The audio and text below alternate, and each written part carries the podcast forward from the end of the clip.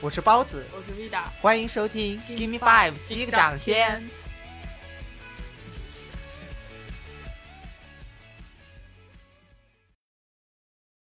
Cause it's too cold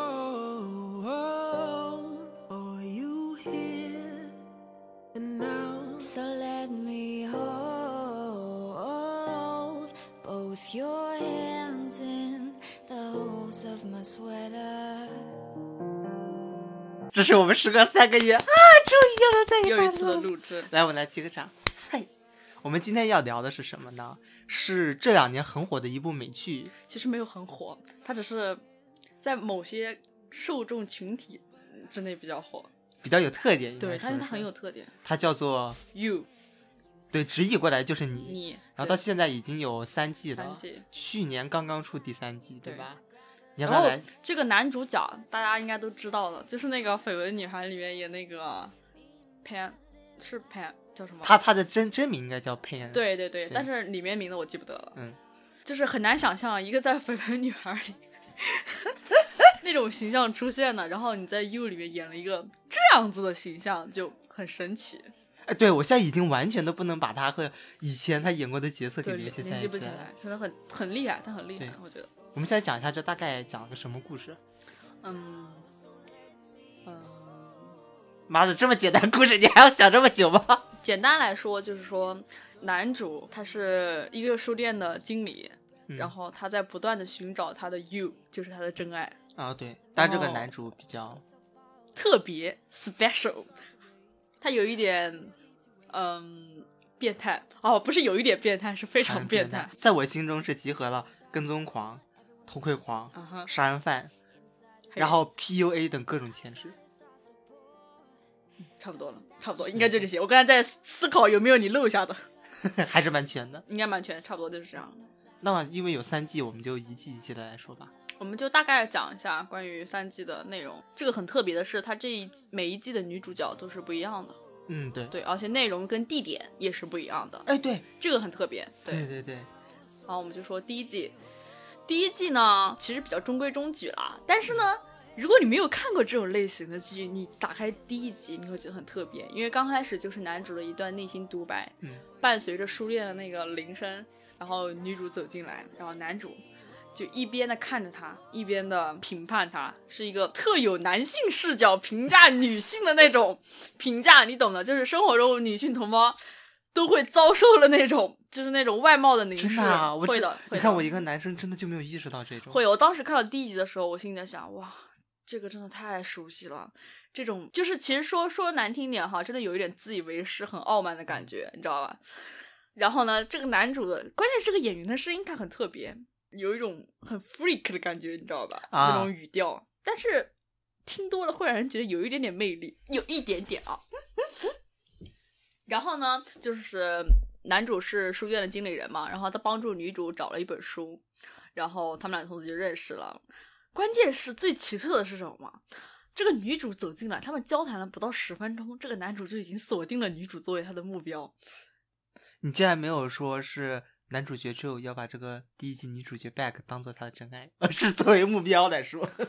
嗯，我说的目标的话是嗯根据他以后的那种行为模式来看，就是目标。但是如果只看第一季的话，确实他当时可能就是按我们通俗的话来讲，我只在人群中看了你一眼，我就疯狂的爱上了你，以至于我后来偷窥、跟踪、各种 PUA，还潜进家里偷女主的内衣。我这个真的，我啊当时我真的觉得不能忍。但是我当时很好奇后面会怎么发展嘛，嗯然后我就接着看下去了。你当时看完第一集什么什么感觉？第一季是吧？嗯。让我第一季还是我算是最喜欢的一集，可能我比较喜欢那种比较简单、简洁的、中规中矩的那种第一个开头。啊，你当时有没有想到他们俩会在一起？男女主啊，没有大想到，因为我感觉这两个人太不一样了。你你你这样思考一下，是不是觉得男主跟女主完全就是两种不同的人？虽然男主嗯他伪装的非常的、伪装自己是个好人，幽嗯默、风趣、嗯，善良，帮助别人，就像他自己说的，我是个二十四孝男友，是吧？我当时看到这我都笑了，我跟你说，我真的笑了。我说您这脸可真大呀！但是第一季里面，我觉得还有一个很搞笑的，就是那个 Peach，你知道吗？就是男主的那个闺蜜，也挺有意思的。我觉得他是和男主 Joe 相对应的一个人物啊。嗯，但是侧面其实第一季我们走进去看的话，你可能觉得是男主在寻找他的目标，但是我觉得重心放的其实是放在女主贝克的身上。对，然后我们这里稍微介绍一下贝克的背景，嗯就是我觉得他蛮惨的哈。你嗯看，从很小的时候父母就离婚分离婚了，嗯然后他的父亲再娶了，然后继母跟她又带了一个女儿，嗯属于就是典型的灰姑娘嘛。嗯可能没那么惨，但是那个继母也不是个什么省油的灯嘛。嗯但是刚开始的时候，很有意思的是，女主的所有的社交网络和那个就是身边的一些信息都表示她认为自己的父亲已经死了，是在啊第几集、第四集还是第五集的时候反转了一下。对，因为我当时真的，你知道，我当时看到他们两个第一次做爱，很尴尬。男主是不是藐视四秒四秒，居 然数了。我当时我我尴尬的我我脚趾抠地，你知道吗？我当时说哇哦，这部剧又给了我一个继续追下去的理由，你知道吗？然后当时男主不是他们两个就是很尴尬嘛，然后女主接到了手机信息，去厕所观看手机信息。然后这里值得一提的是，男主他很有心机的哈，拿了女主的旧手机，嗯然后就登录那个云端，以便他偷窥女主的各种邮件啦、信息来往啦，然后他就知道了女主动态对，然后知道了那条信息的内容嘛。其实那条信息内容很容易让人误会的，对，对吧？我当时是以为他的 Sugar Daddy，我当时很直接，我就想这不是这不会是真的找人又那个了吧？然后我嗯当时就说，哇，这个女主也不是什么好人啊，好刺激啊，你知道吗？当时，然后后来反转了一下，其实我根本不是的，是他的父嗯亲。我觉得这一点就很耐人寻味。耐人寻味，真的很耐人寻味。我觉得这个人物，嗯，很丰满的，就是在最后一集，当他被关到那一个玻璃房里的时候，对对吧？他当时写的那一段话就特别好嘛，嗯，就说到，实际上你讲到他很惨，我后来在听到他这一番话之后，我也在想，他的这种惨是不是，就他身上有很多惨嘛？比如说呃父母离婚，那他父亲和他交流不是很多，他后来不是有被父亲的好友性侵过吗？或者性骚扰过？嗯，然后他跟父亲说了，父亲也不相信他，之后还和周围的一些朋友是保持比较表面的关系，塑料闺蜜，对，然后再到后来，他和一个不喜欢的男人藕断丝连，总我觉是产生性得他应该爱关系。不能就是那个被男主伊莎医班级医血的那个人是吧？对对对我，跟你讲，我记得他，因为他很搞笑，你知道吧？他真的是典型的白人白人左左派男性，真的很典型，你知道，身上真的集结了各种缺点。我跟你讲，男主心里有一个吐槽，说的特别好，他说贝克这个男人集结了美国社会所有的阴暗面的一个男人。我当时觉得哇，这部剧最有趣的一个点就是男主的吐槽又还是准挺精准的，又犀利，你知道吧？对吧？每人让人很想笑。我跟你讲，我看到中间男主为了女主去杀那个囚禁那个 Benji 的时候，我就觉得这个男主绝对是有病，嗯，对，他沉溺于那种救世主的那种情节，很虚伪，非常虚伪。所以我觉得 Back 就正好和他是一个比较表面的互补，就是 Back 当时觉得是自己需要被一个白马王子拯拯救，但其实不是这样对，样。所以他后来才会说，嗯，一直以来都会沉浸于那种幻想，就是我是一个公主或者灰姑娘，需要一个王子来拯救我。但是后来发现，他就会拿另一个童话来做对比嘛，就是后来发现白马王子就和蓝胡子是一个人。对，这点很很有意思。这个最后那一段很精彩。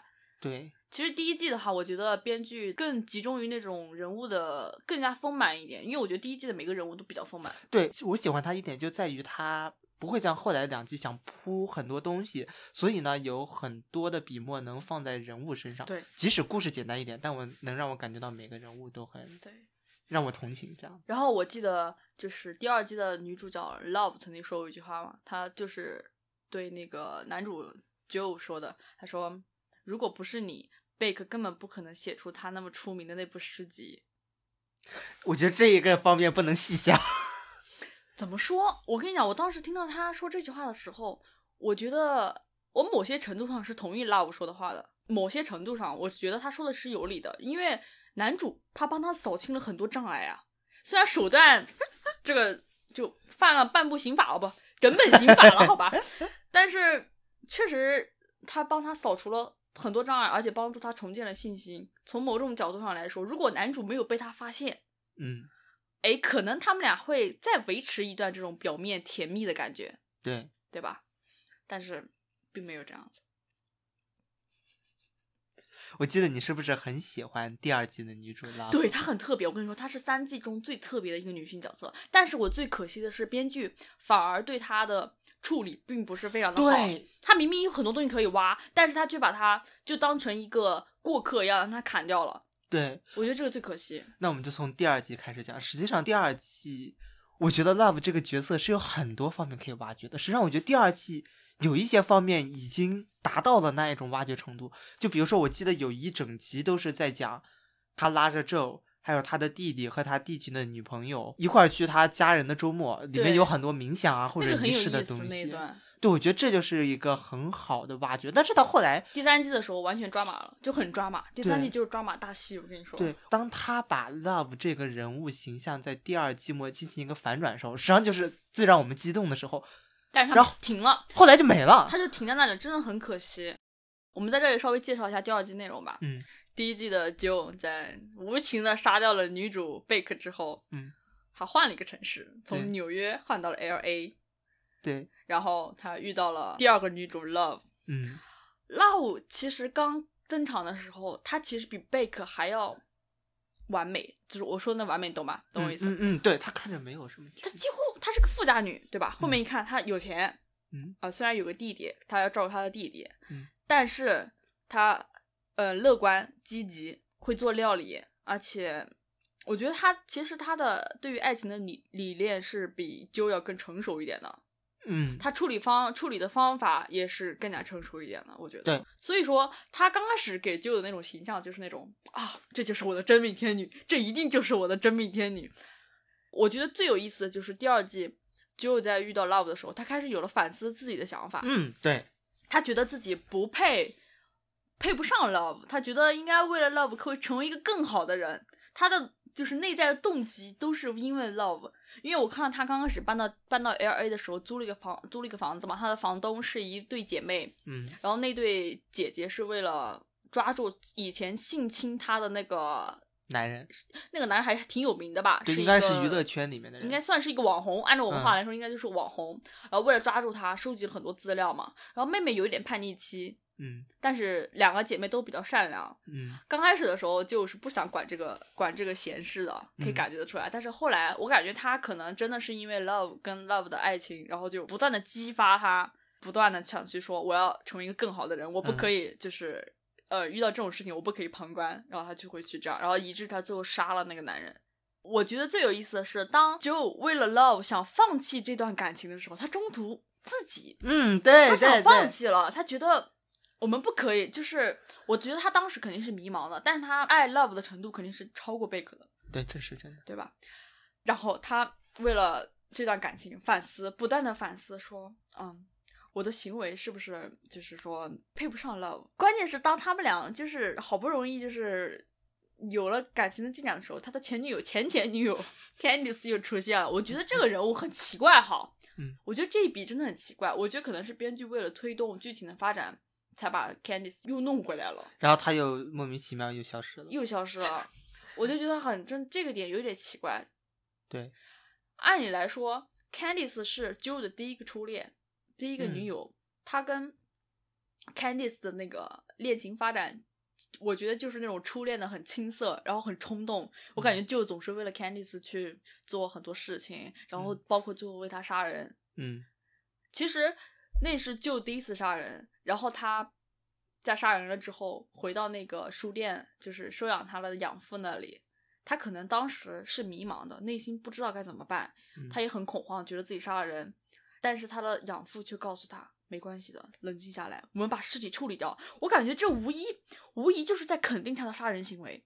嗯，我感觉这对他以后那种行行为的动机跟模式有一个非常大的那种激化作用，导致他以嗯后可能哎一觉得这种事情发又发生了，那好没关系啊，我再杀一个人就好了。我觉得他就可能形成了这种这种逻辑，你知道吧？所以我觉得很可怕。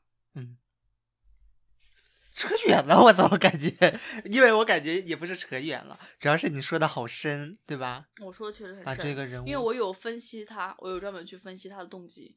对我觉得这一季会让我一开始觉得，除了那个结尾之外，人物的成长都写得很好的一点，就是像 Joe，他有对自己的行为有反思，像我也觉得他对那两个姐妹是有一种保护欲和帮助感，对，驱动着他去为他们做事的。然而这一切都是到结尾，当 Love 他的形象被完完全反转了，真的完全反转了。之后，就像你说的，从他们两人不同的表现可以看出来，Love 他的爱情观是成熟很多的他。很成熟，对，他就会觉得，嗯，我看到了你的阴暗面，对所以你可以向我展现它，而且我愿意无条件的去去。接受你。但是我觉得 Joe 他这个时候就迅速让我觉得渣男本质凸显，你知道吧？当他发现 Love 就为了他杀了人之后，当然也可能是因为杀了他想要保护的人啊。他就迅速觉得，哦，我不爱你，我真的觉得这一点特别离谱。当他发现之后，他立刻就我不爱你了。我跟你说，我觉得这一点很很很有意思，就是他们嗯俩的关系淋漓尽致的体现在这一点上了。嗯第二季大概是这样子，就搬到了他搬到了那个一个一个公寓里嘛。他跟他的房东关系还比较不错嘛。戴丽拉那个那个女孩叫戴丽拉，他帮戴丽拉杀了他的那个男人之后，戴丽拉发现了他的秘密，因为他嗯刚开始来、来 L A 的时候是换了一个身份的，对，换了一个身份之后，他又在 仓库里又建了一个玻璃囚笼之类的、嗯一个东西，然后被戴戴丽拉发现了，然后戴丽拉发现了那个男的的遗物，就知道了是就杀了他。嗯，但是从这你可以感觉得出来，哈，他就不是正常人，你知道吧？这男女主俩就不是正常人。再三提醒一下。当人家发现第一眼，哇，这是个杀人犯，我要报警，你知道吧？嗯，那男主，哇，你为什么要报警？我帮你杀了他，你为什么要报警？差别来了嗯，就真的男主就不是正常人，你知道吧？然后当时嗯男主其实是不想杀戴丽拉的，因为他觉得为了配上 Love，所以就不想再杀人了。嗯嗯，所以他当时把他关在那个笼子里，然后跟他嗯说，等他离开了这里就会放他走。对。但是当他那天晚上和呃 Love 的弟弟去酒店房间里是，他们俩是写剧本写剧本，写了一晚上剧本之后，他嗑了药嘛，对，嗑了药回来之后发现他死了，嗯他以为是自己嗑完药嗑嗨了之后杀了他，嗯所以很懊悔对，整个人都非常的肉眼可见的沮丧，你知道吧？嗯我觉得他那个时候，其实如果在那个点，Love 没有出现，就让他自己这么发现，我觉得他可能会意识到自己是不正确的，是错误的。啊，因为他经常，我觉得第二季的时候，贝克其实是会经常出现他的脑海里，对不对？对再加上又有 Candice 这个前女友，对其实是不断的会提醒他你是不正确的。对但是他其实之前第一季的时候一直都是在自我洗脑，他觉得我是正确的。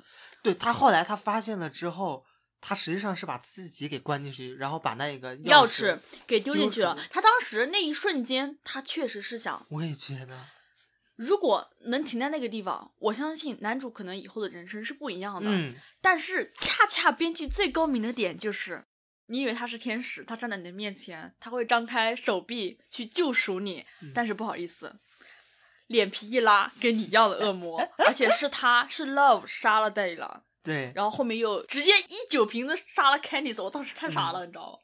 我当时就说哇，好刺激，我好喜欢他呀。所以就在那个时候，你也感觉到男主内心，我还记得他的独白就是 What the fuck，对对对对对，就很有意思，你知道吧？我觉得男主在那一瞬间嗯他就清醒了，但是我觉得他并不是因为是渣男本性，所以不爱 love 了。我觉得是因为他一直爱上的是一个模式，一个模板，他爱的其实只有他自己想的那个模板，他不能忍受任何跟这个模板不相符的东西。嗯就像他找的第一季的女主贝克，呃，乐观积极，对吧？对还爱写作，对但是她偏偏又是不完美的，就是她身边有很多麻烦啦。嗯、用通俗话来说，就是这是一个只有麻烦的美女，受伤的美女，我觉得可以用这种词来形容，是不是？叫 damaged goods，对，没错，就是这样。所以，然后在那个第二季的时候，Love 也是同样的，他深受他父母，他父母是表面富豪嘛，就是嗯两个人其实已经就是没有什么感情了，那种商业联姻。然后他父母从小就不管他嘛，嗯然后他是从小就承担了对于弟弟的责任，嗯，还还甚至为了弟弟去杀了他一个保姆，对，对吧？所以说，在 Joe 看来，Love 也是需要他去拯救的，嗯对吧？他就喜欢这种拯救救世主情节。他觉得他能通过去拯救别人来肯定他自己生存的意义。嗯，我觉得这个可以追溯到他以前小的时候的那个童年经历，这个在第三季有讲，对吧？对，第三季的时候，我们要不要直接就可以直接说，对吧？第三季的时候，他跟 Love 搬到了一个新的街区嘛。哦，嗯这里提醒一下，为什么第三季的女主是 Love 呢？是因为在就准备反杀 Love 的时候她，Love 怀孕了哦，怀孕了。你可以感觉到，她瞬间就停下来了。我他妈当时就说：“我操，这他妈不扎了，扎的可怕。还好有这么一手呢。”对，真的，我我觉得 Love 自己心里也清楚，嗯，他当时手铐了那个尖刀碰到他的那个脖子上的时候，他整个人都在害怕，他嗯很害怕，然后他大喊出 "I'm pregnant, you can't"。当时我就觉得哇，他俩一定是个悲剧。已经有这预然感了。第三季就验证了我的想法。然后第三季更有意思，第三季搬到了一个富富人社区嘛，呃，是在旧金山那边。基本上都是有钱人，就是那种很做作的白人，对吧？啊，也 也不止白人了，不好意思，不好意思，不好意思，我的错，我的错。忘了那一个母婴专家。对对对对，哦，不能是白人，哦，不要搞这种这种向种族对对对。然后他搬到了那里嘛，当时就是因为 Love 怀了他的小孩，所以才跟他结婚的。他当时啊，他很高尚的认为自己非常的伟大，牺牲了自己很多东西去成为一个好丈夫、好爸爸。但是你知道最讽刺的，你知道说什么？他嗯居然说：“我娶了一个 monster。对”我当时真的看到，我真的心拔凉的。我当时说：“哇，是的，这个人真的是无无可救药。”我跟你说，他一直在想的是怎么摆脱 love。对他一直在想这个问题。之前的时候，Love 跟他说是个女儿，他很很开心。嗯怀孕生出来之后是个儿子，他又不开心了，他瞬间脸就垮掉了。就觉得很无语，你知道吗？当时，而且我觉得这一点很有意思，你知道吗？他当时认为是女儿的时候，我觉得是因为他有一点恋母情节，啊、有对吧？有，而且如果是儿子的话，我觉得跟他同样性别的人会提醒他，嗯，他遗传了他的基因，以后可能会成为第二个他。我觉得他内心是在回避这个事实的我。觉得对，实际上像你说的，是在提醒他，就是他可能内心一直都知道，就像 Candice 之前跟他说的是，他要惩罚他的，就是让他自己知道自己是什么样的人。实际上，我觉得经过第二季，他已经有一点知道了。当他听到儿子的时候，他就不想面对这样的一个事实。他其实是一直在回避这个事实的，我觉得。对然后第三季的时候，他们两个人结婚了，搬到了有钱人，有钱人就是不一样，嗯，搬到了社区。表面上看啊，我觉得第三季，你们觉得第二集特别有意思？就一来就跟隔壁的美女，隔壁的独守空闺的美女两个人搞得火热，嗯结果被 Love 发现。我跟你讲，从这里看就看出来他们俩真的是牛逼，互补。我跟你说，哦，不能说互补，应该说是天生一对儿。我跟你说，然后 Love 就激情杀人。我我当时看傻了，你知道吗？看到拿了那个斧子，哐啷下去就是美女邻居会存在很久，结没有，果没有。人家只是个炮灰了。这之后整个剧情你就感觉仿佛失控。但它是个线索，它确实是个线索，是个开头。对，然后 Love 激情杀人，杀人之后打电话告诉我，就我们应该去婚姻咨询了。我看那段是全剧最有意思的。我也觉得那那真的是，两个人一本正经的坐在那里，对婚姻那个咨询师说着自己的童年过往。婚姻咨询师还特别来了一句：“我敢肯定，你们俩都不是那种会杀人的人。”我笑了，这就是黑色幽默吗？这一季的剧情呢，总体来说是比较抓马的，因为他嗯旁边的人会比、他接触到的人会比第二季第一季更加的虚伪一点。其实你可以看到啊，就跟他们那个阶层是格格不入的，但 Love 其实是可以适应的，他其实很擅长这种事情，比如像。呃，应付那些塑料闺蜜啦，还有一些那种办 party 啦，各种各种那种，其实 Love 本身是可以适应的，他可能也不喜欢，觉得很虚伪。对，因为我记得他第一集刚出场的时候，就是我真想一斧头对锤锤锤到他的脸上，你知道吗？当时 觉得印象很深。但是就跟这里，他真的是我，我觉得他第三季从头到尾都在吐槽，尤其嗯是第七集还第八集，两个人换妻哦，就是 那个你知道吗换，我都我都说不出口，就大家都懂懂就知道，四人行，大家懂懂了就行。那一瞬间，我觉得就我内心是崩溃的，what？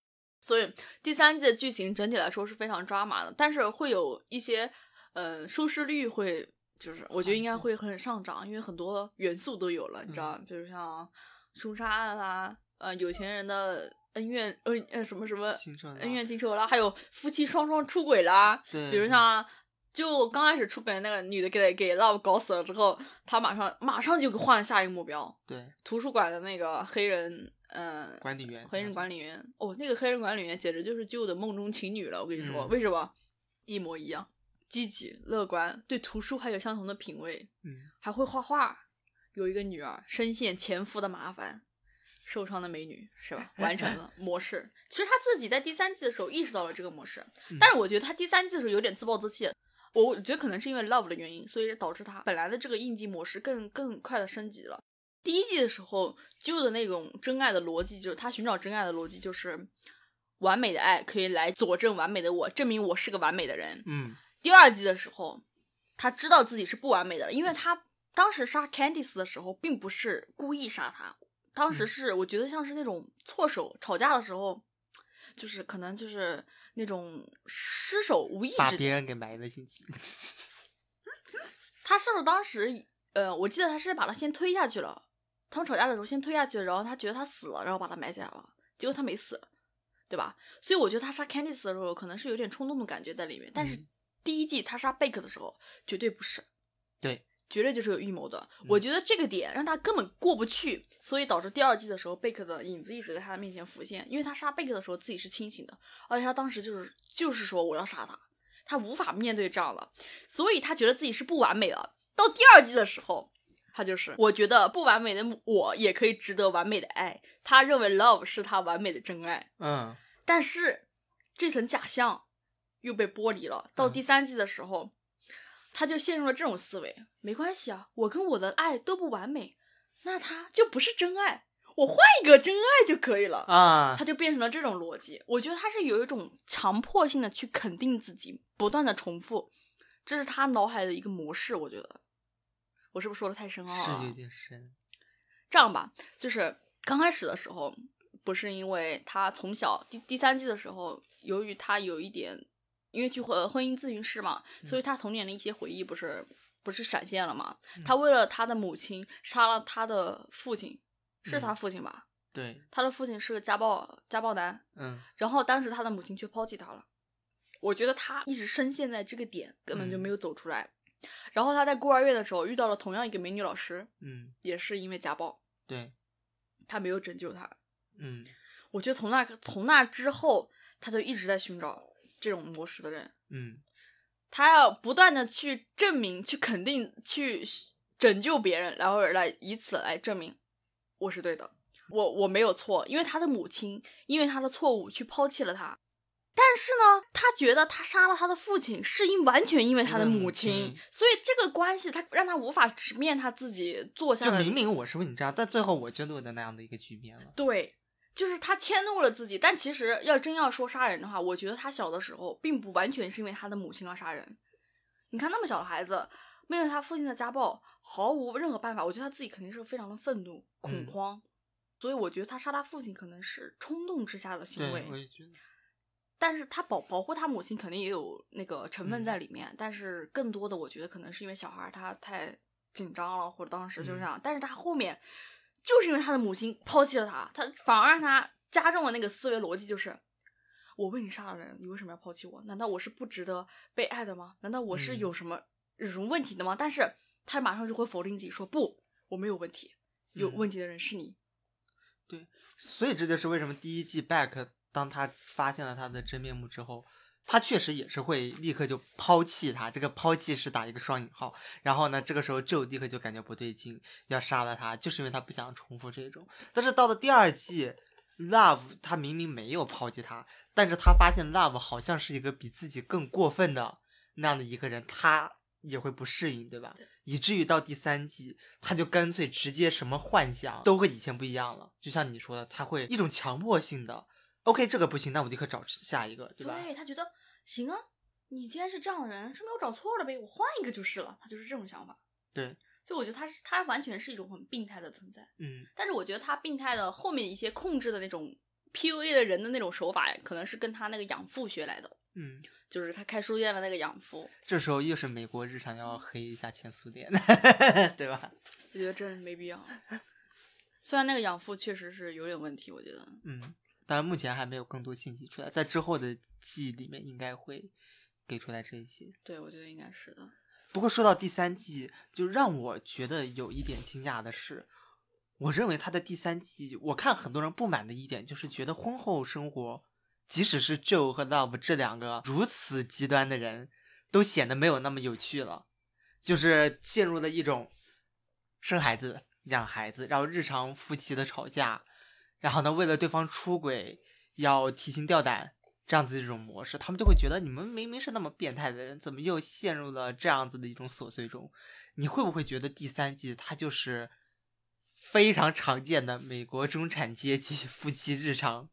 是的，如果你除去他们两个人这种变态的啊，除去这两个人变态的性格，如果看成是一对普通的白人夫啊，我怎么老说白、哦？Sorry Sorry，说普通的夫妻的话，其实就是讲的应该就是那种婚姻的琐碎。嗯。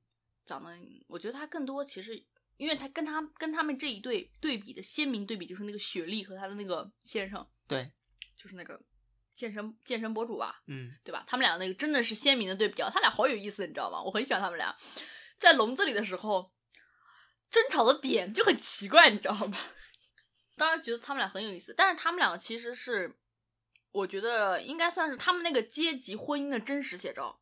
比如像说是我们曾经有过爱情，但是随着婚姻不断的增长，然后我们阶级，他们两个阶级其实也是不同的。对，那个雪莉应该是个穷呃穷苦人家出身，对。然后那个他是应该他的先生应该是有钱人家出身，还是高材生的。对，正好对应了 Love，Love 跟就 Love 是有钱女呃有钱富家女，但是就不是，就真的是个一无所有的流浪汉。我跟你讲，我讲真的，他真的啥玩意儿都没有。我跟你到 第三季我都觉得他没工作没钱。是他就这样的，所以我还挺佩服他的，他咋？一天到晚还能泡妞泡的这这，人的魅力不可小觑。这告诉我以后不要看那种爱看书的男人，就觉得他多么完美。这也有道理啊！我跟你讲，他们两个人其实是鲜明的对比嘛。而且最有意思的是，我觉得编剧在最后他们两个人被关入笼子之后，他们俩居然活下来了。对，这个我觉得是相当于编剧给了一点希望，给一点小小的希望在里面。我觉得不光是希望实际上，我感觉我之前有看过影评，我觉得讲的挺好，就是会说，不知道你有没有这样的认为？一开始实际上到中后段，包括他们俩在那一个玻璃房里面开始吵起来了，还有很多暴力行为，都会觉得他们俩肯定是塑料夫妻了。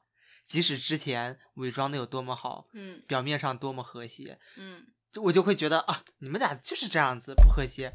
即使是你们对外宣传的是多么模范夫妻，然后我当时就会有一种，你看所有的婚姻都是这样子，到最后都要破灭的。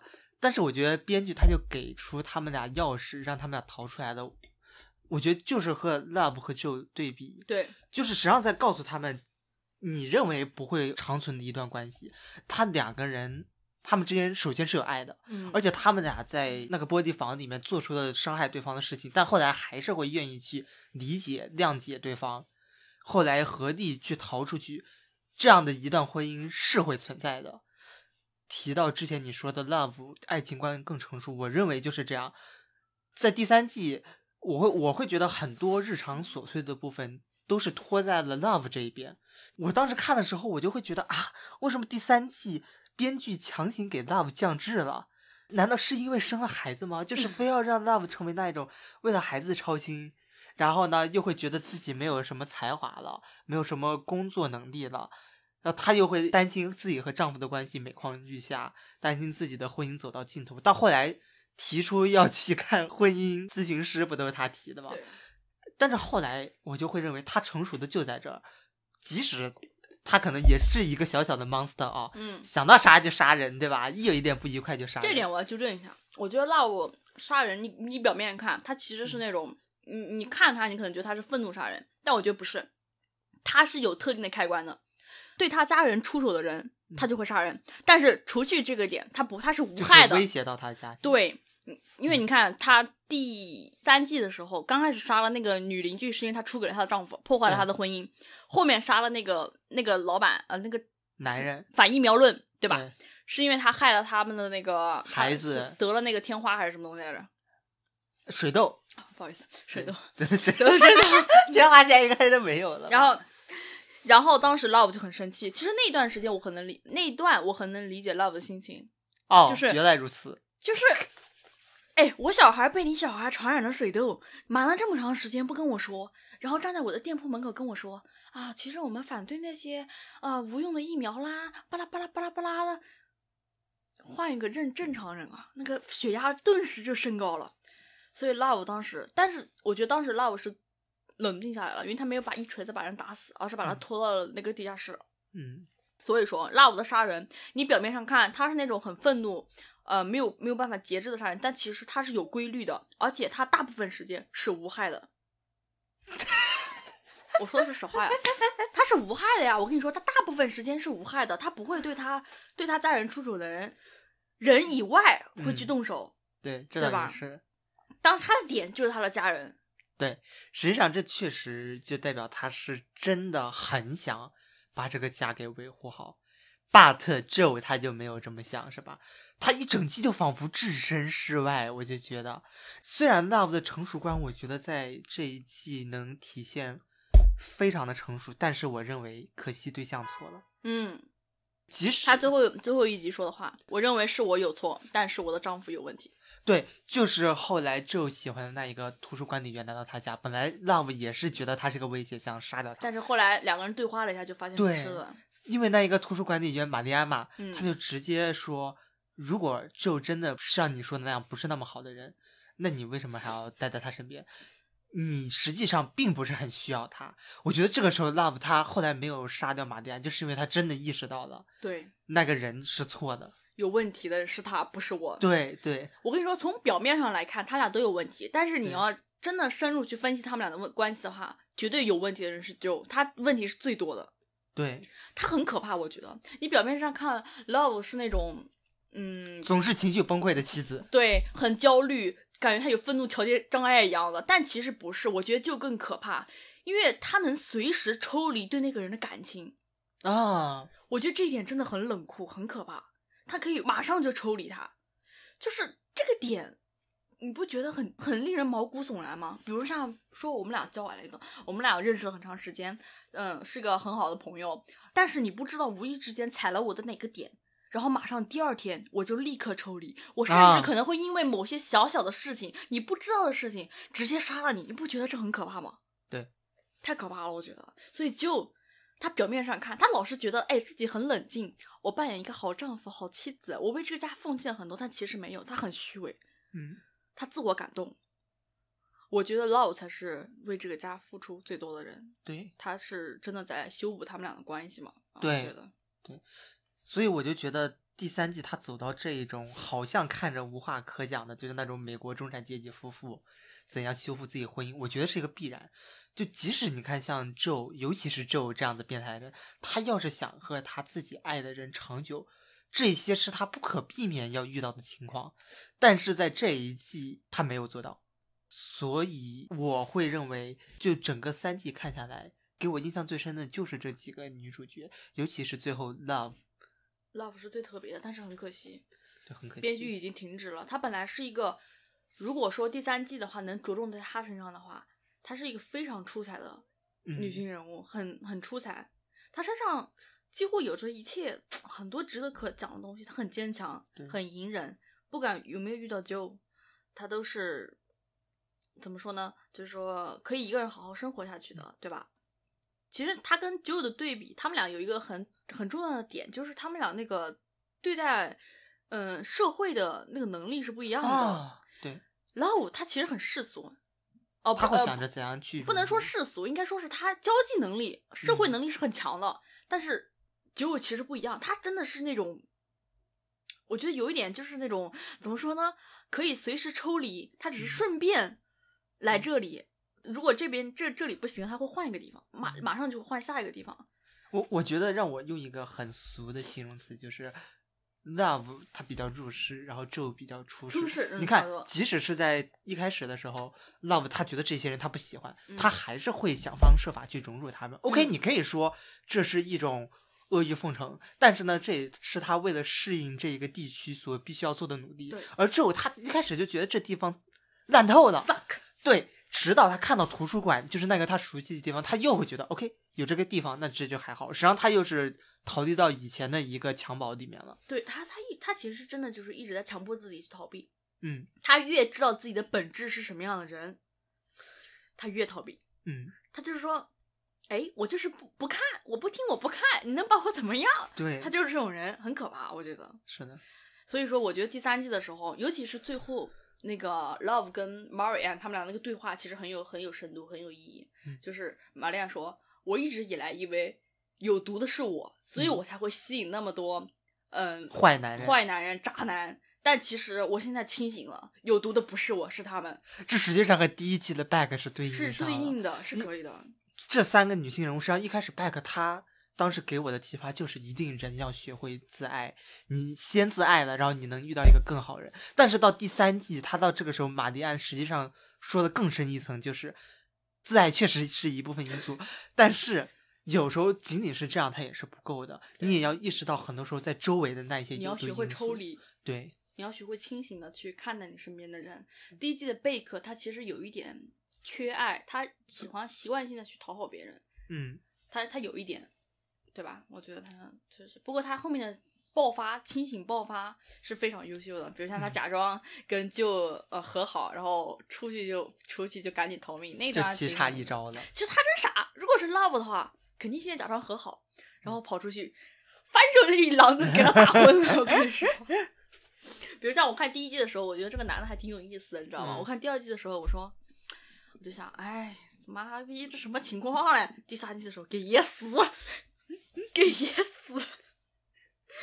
第四季，我真的，我当时豆瓣评价我是这么想的，我是让第四季来一个真正能狠狠伤害旧的女人，真的是，我觉得这样才才那个，不要一直都是这种模式。如果这种模式继续下去的话，要不然他自己毁灭，嗯要不然他被抓，就这两个结局。第三季我就认为又可惜又矛盾一点，就是明显能看出来，她既然剧情发展到这个情节上了，就应该往 Love 这样的一个女性形象。嗯但是最矛盾就在这儿，明明应该的事情，编剧没有这么做。但是我认为这实际上真的就是后来一个方向，包括我自己设想的结局，就是有一个女性去伤害纣，然后正义的复仇纣，这才是一个真正应该的结局。我就想看看编剧你能不能给我做到。我也我也很好奇，而且这部剧很有意思的就是说，你现在看，我觉得最有意思的就是就跟 Love 的关系，你知道吧？他他们俩的关系其实比贝克的关系更加深，因为他其实 Love 出现的形象都是以旧的视角来写的，对吧？其实里面很多人都是以旧的视角来写，嗯如果你真的带入了他的视角。你就会觉得这些人可能都是像他这么所说的，但是你不可以带入他的视角，因为你如果带 带入他的视角，你就变得跟他一样了。所以你得抽离出来去看，你就会发现这个男人如此的满口谎言、仁义道德、无耻至极、自我感动，大字报。批判他，妈放在文革时代，直接拉出去，是吧？所以说，最可惜的就是没有以 Love 自己的视角，或者说是以旁别人的视角去看 Love，或者说是他自己经历的事情，他们都是一笔带过。我觉得这一点真的非常可惜。而且我跟你说，人家都说破碎的人格只会被破碎的人格所吸引，这句话绝对没有错。嗯就为什么能招来 Love，就是因为他们两个人某些方面是一样的，是相似的。但是 Joe 他不承认，他认为 Love 是个怪物，对吧？他违背了他心里所所想要的那些模式的完全所有的美好，他都违背了。所以你可以理解为什么 Joe 当时知道是 Love 杀人之后会立刻翻转无情。嗯那一瞬间，因为他他们俩那个 就是俗话说撞型了，你知道吗？但是我觉得，当就真正能理解爱的那一刻，也就是他真正爱上了 Love 的时候，嗯因为 Love 的爱就是很很很成熟嘛，虽然有一点变态吧，但是很成熟，就是说。